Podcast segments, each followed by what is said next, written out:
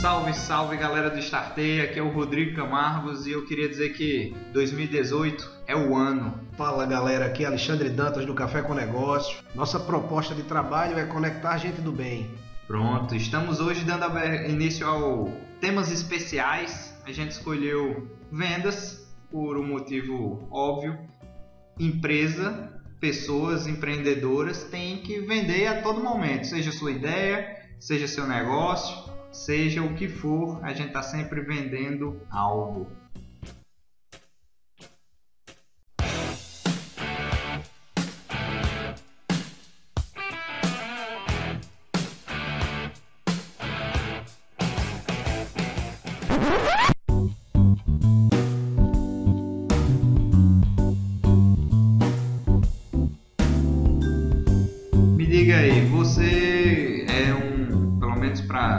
quase todo mundo que lhe conhece, um grande vendedor, né, com excelentes técnicas, diversos processos e uma vasta experiência. Você pode falar um pouco dela antes da gente começar a abordar o tema em si? Vamos lá, Rodrigo. Tenho trabalhado na área comercial desde a década de 90, logo já faz um, um bom tempo. E o que é que eu tenho percebido é que o mercado ele quando está ele quando ele se encontra comprador, você tira pedido. E hoje o mercado exige que nós vendemos, que nós possamos vender, nos obriga a vender. O mercado hoje nos obriga a vender. Então, é... não está comprador hoje o mercado. Você acha que a gente está passando por uma realidade difícil em razão da, da, difundida crise ou existem outras razões sob sua análise que, que leva a esse pensamento? Ah, o país passou por várias fases nesse, nessas últimas décadas. Ah, era, é óbvio que na década de 90 tinha mais, tínhamos mais oportunidades de, de negócios por menor competitividade. Outra característica do mercado no passado era a menor fiscalização do governo, então isso permitia também que as empresas determinassem certas regras. Isso mudou, é, o que também é, torna a necessidade das empresas serem mais profissionais. Ah, dentro da, do que eu trabalhei, ainda como empregado é, no mercado, tive a oportunidade de trabalhar com telecomunicações, tive a oportunidade de, de trabalhar Acho que a maior escola que eu trabalhei foi a 3M e as empresas, elas, as grandes empresas, elas procuram trabalhar a venda de maneira processual. Só um exemplo, né? na década de é, primeira década do, do, do, século agora, por volta de 2005, quando eu estava lá na 3M, ela gerenciava em Excel mais de 50 mil itens. E é, você sabia o, o, desempenho de 50 mil itens. Então, se a 3M conseguia gerenciar mais de 50 mil itens, é, será que nossas empresas com menos unidades de negócios a serem vendidos não conseguimos também? Será que a gente não consegue ter essa uma gestão mais profissional do desempenho dos produtos e serviços? No Excel, vale salientar, né? É, era na época do Excel. Com certeza hoje está num belo sistema, mas uma pena, ah, porque senão seria uma grande oportunidade para os ouvintes, né? Ia chover de e-mail na 3M, opa, eu passo o aplicativo, sistema de gestão e tal. Mas assim, o que é interessante é o, o controle, né? Pensar na venda acompanhada. Então, se tinha é, no final do ano uma, uma convenção onde a, a meta do, do, do, do ano seguinte estava determinada por categoria de produto e todo mundo se enxergava. Uma coisa interessante é que todo mundo se enxergava. Então você não tinha que manter só seu desempenho por performance é, de crescimento pessoal, mas também porque estava todo mundo olhando se você estava batendo, batendo ou não. Então estava bem aberto na gestão de vendas à vista. Bacana, né? Que grau de, de complexidade e de controle, como você disse. Hoje a gente vê né? Você puxou aí o assunto do profissionalismo das empresas e a gente vê empresas até de sucesso algumas sem o menor controle. você fica até na dúvida, esse cara conseguiu chegar no banco, na sorte, ou foi de fato ele tem um nicho ou um produto super diferenciado e por isso consegue ainda atuar dessa forma, né? É, a, a, você até teve comigo ano passado, assistimos a palestra de Robson Schiller na convenção da CDL e ele relatou que quando ele tinha já tinha 80 franquias do China Box ele ainda não tinha controle nenhum do negócio. É. Então o período permitia aquilo. E não, não só não tinha controle, como não sabia que existia aquilo. Que existia, né? que existiam controles. Né? Foi a irmã dele, ele relata na palestra que é a irmã dele que o alertou para a necessidade dele ter melhor gestão do negócio. Mas é uma prova de que o mercado permitia a, uma gestão mais frágil, porque o mercado era muito comprador. Há algum tempo bastava ter uma ideia, então você não precisava ter crédito. A gente costuma conversar isso, inclusive aí nos encontros do Café com Negócio. Ah, você podia ter algum amigo com dinheiro. Bastava ele lhe emprestar e você devolver num prazo pré-estabelecido. O mercado permitia isso. Hoje não mais.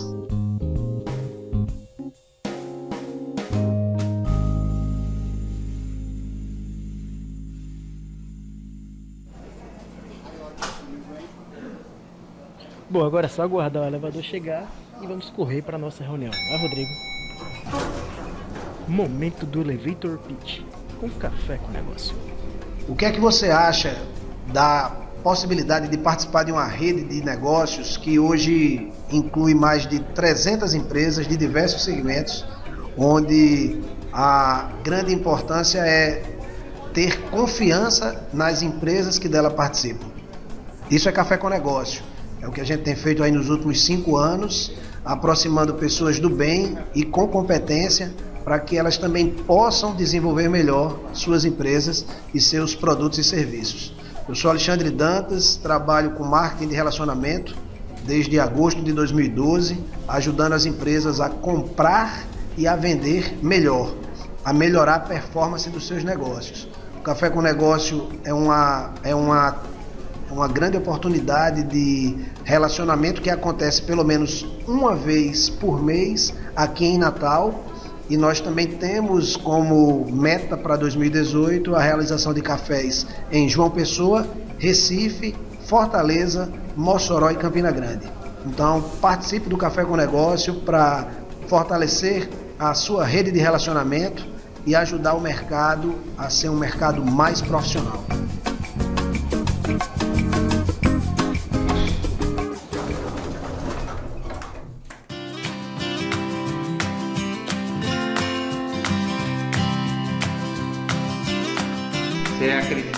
Está depurado ou em depuração?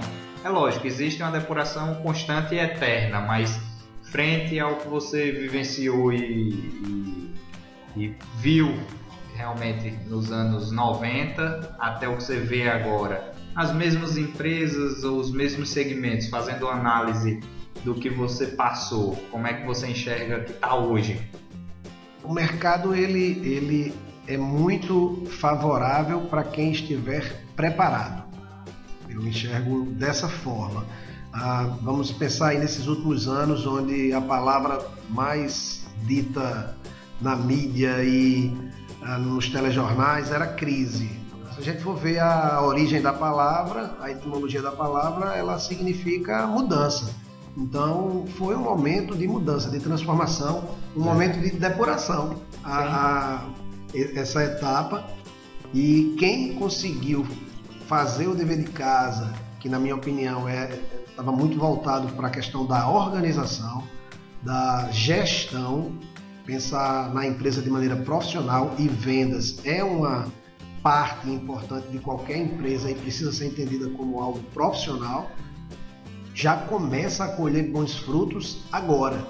A gente já percebe isso nos relatos, inclusive, de empresários que são ah, da nossa rede de contato, a gente tem escutado aí que as coisas começam a acontecer, né? As propostas começam a, a ser transformadas em bons negócios. negócios. Exatamente. E para início a gente vai começar com B2C ou B2B? Né, a venda para o cliente final direto, que é o B2C, ou a, o B2B, que é o business to business, né, empresa vendendo para empresa? Eu acho que a gente pode ir num bate-bola ah, das duas, nas duas frentes.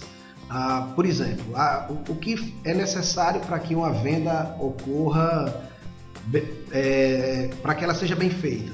Qual o pré-requisito necessário para que ela seja positiva? Preparação.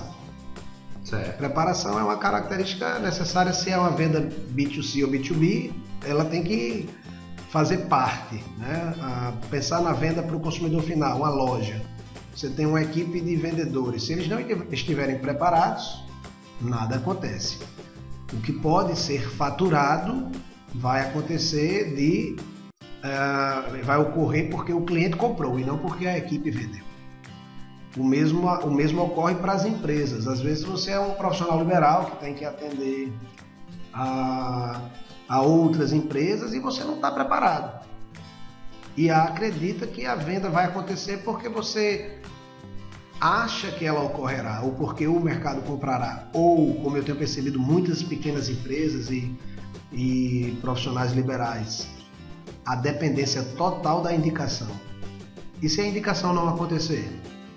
Aí a venda não acontece porque a única fonte era aquela é uma reflexão interessante, até porque, a depender do porte da empresa, essa indicação pode deixar de, de continuar a ocorrer por causa de um funcionário seu que não está fazendo como você ensinou, porque está com raiva, porque está mal com a família, e isso vai refletir daqui a algum tempo, não é instantâneo.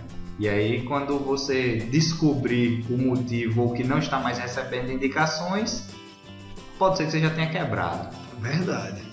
A falar em preparação, a gente pode dividir a preparação em três etapas: preparação mental, preparação física e preparação técnica.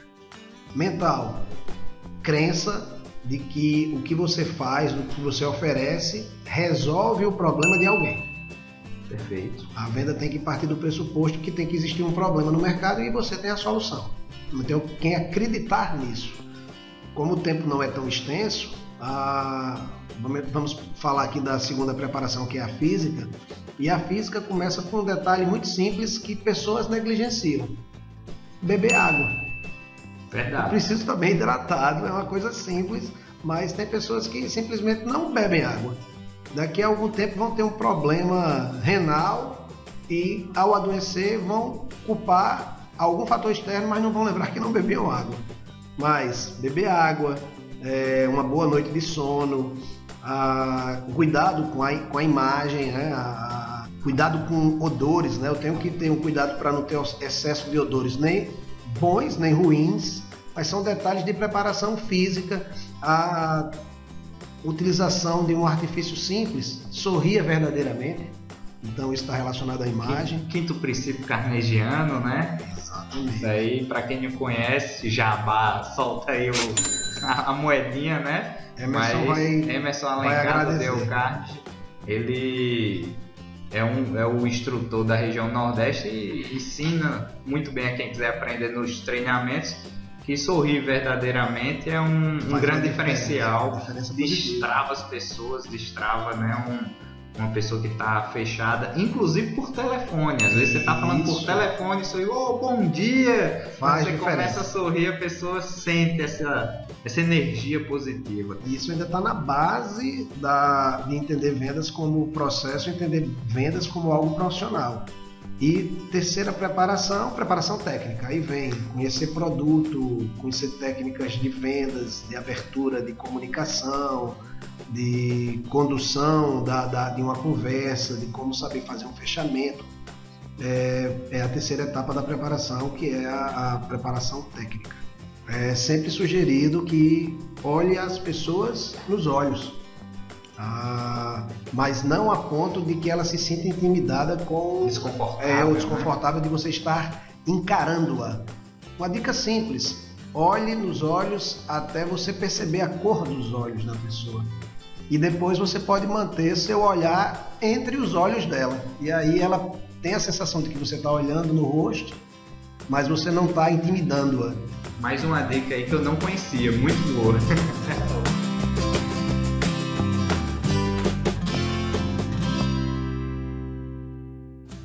Durante qualquer negociação, o vendedor precisa utilizar melhores técnicas de vendas, pois seu objetivo final é vender.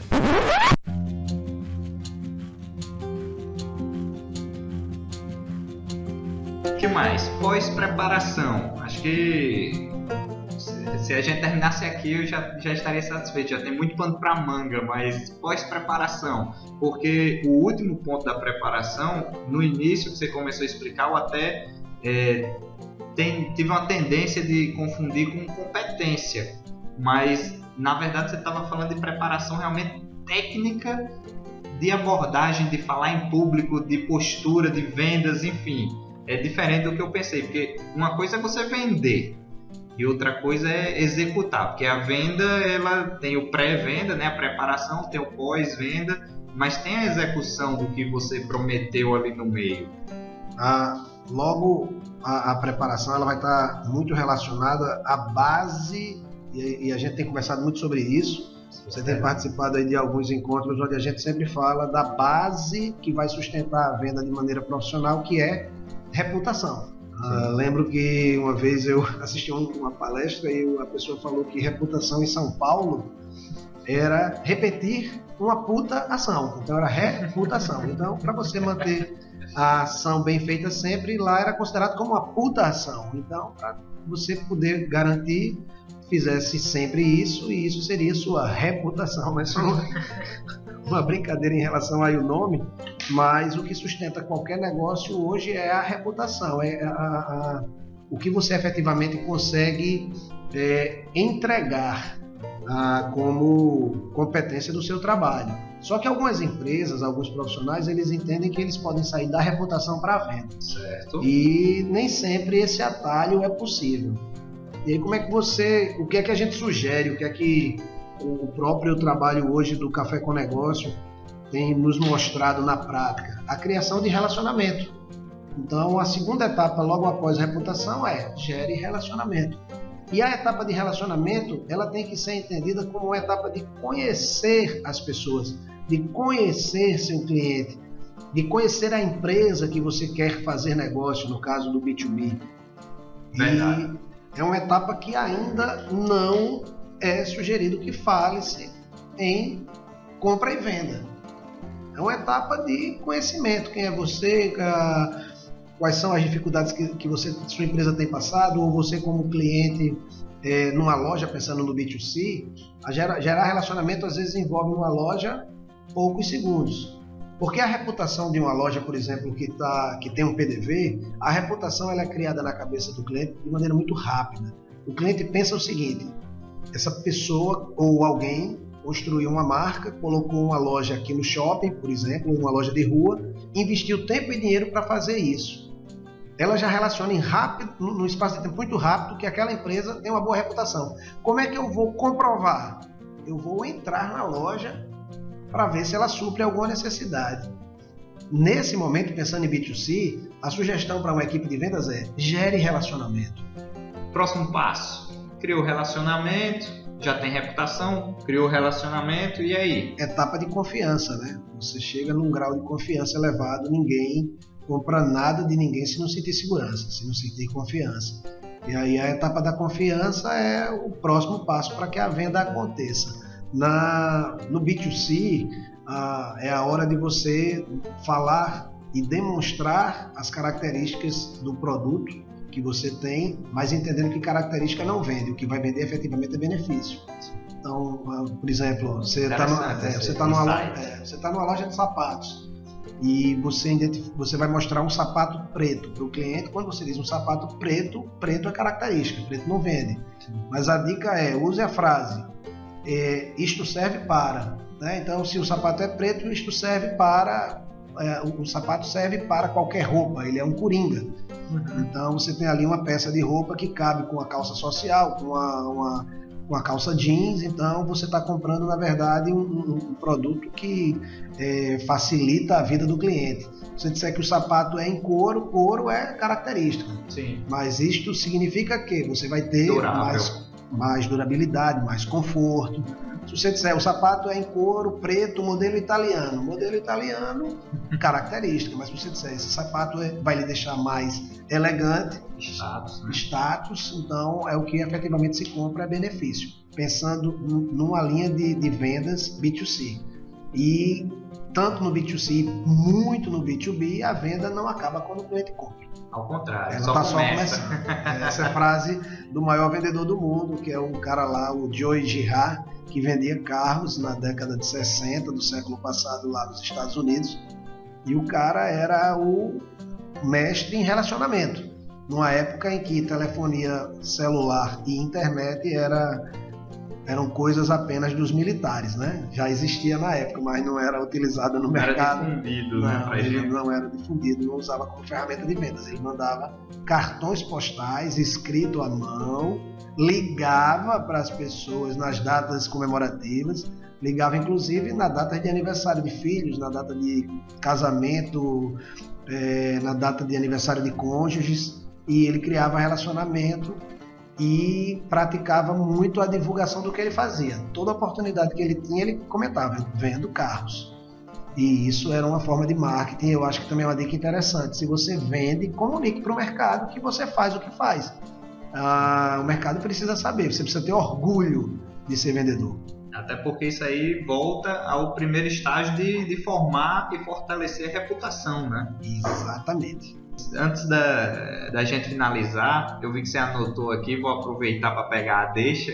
É, existe uma, vou, vou botar entre muitas aspas, sutil diferença né, entre vender mais e vender melhor. Porque hoje todo mundo fala que quer vender mais sem se importar com a qualidade do retorno, vamos dizer assim. E acho que é um risco muito grande. Vender por vender é um, é um risco, não é?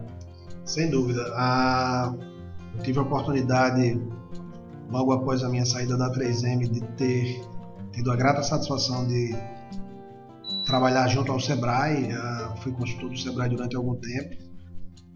Me afastei da, da, desse trabalho porque o Café com Negócio ele se desenvolveu bastante aí nos últimos dois anos e me obrigou a ter um foco maior. Então hoje eu tenho trabalhado só com o café. E uma coisa que eu percebi junto ao mercado, uma carência muito grande, é a falta de planejamento. Então as empresas, ah, elas muitas vezes ah, deixam essa etapa da venda de lado e sem planejamento nenhuma venda será profissional. Então a, a dica que fica aqui para que as vendas possam acontecer é planeje. Planejar significa saber onde você está com suas é, forças e seus pontos de melhoria, uma análise SWOT mesmo do mercado, entender aí as oportunidades e ameaças, para que a partir dessas informações você possa estabelecer aonde você quer chegar, você direcione sua meta. E o planejamento vai lhe obrigar a determinar que segmentação de mercado você quer trabalhar, você posiciona a empresa. Segmentação significa eleger o cliente que você quer atender, estabelecer os produtos e serviços que você quer oferecer para o mercado e principalmente saber quais são os diferenciais que sua empresa tem para esse mercado. Definido isso, estabeleça uma visão, onde é que você quer chegar no curto prazo. A gente tem ajudado muitas empresas a determinar onde elas querem chegar em dezembro de 2018 e depois você vai ampliando a visão para mais 3, 5 anos. Mas nada vai funcionar se você não tiver um plano de ação.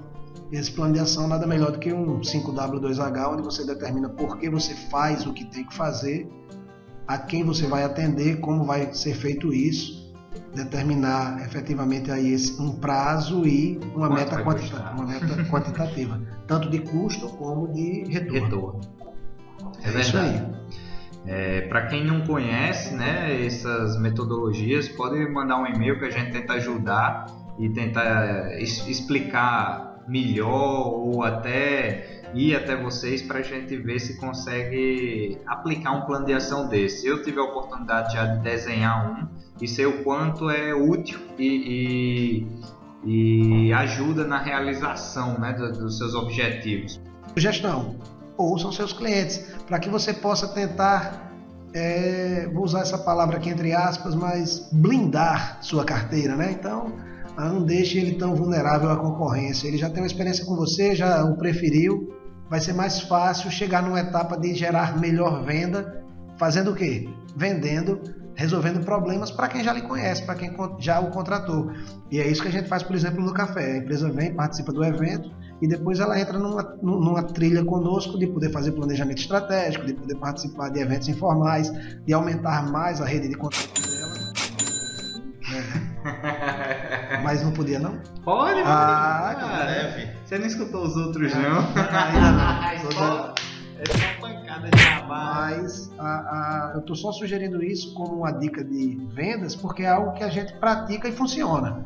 E a gente tem visto isso aí como uma, uma oportunidade de você ter a possibilidade de vender menos, vendendo melhor.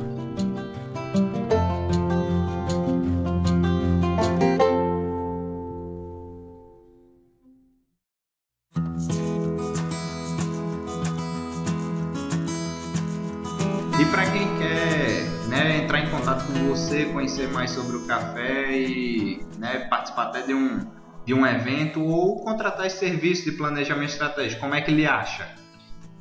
O melhor canal lá no site, no cafécomnegócio.com, tem uma área de, de, de contato, um link para que a gente possa iniciar esse relacionamento.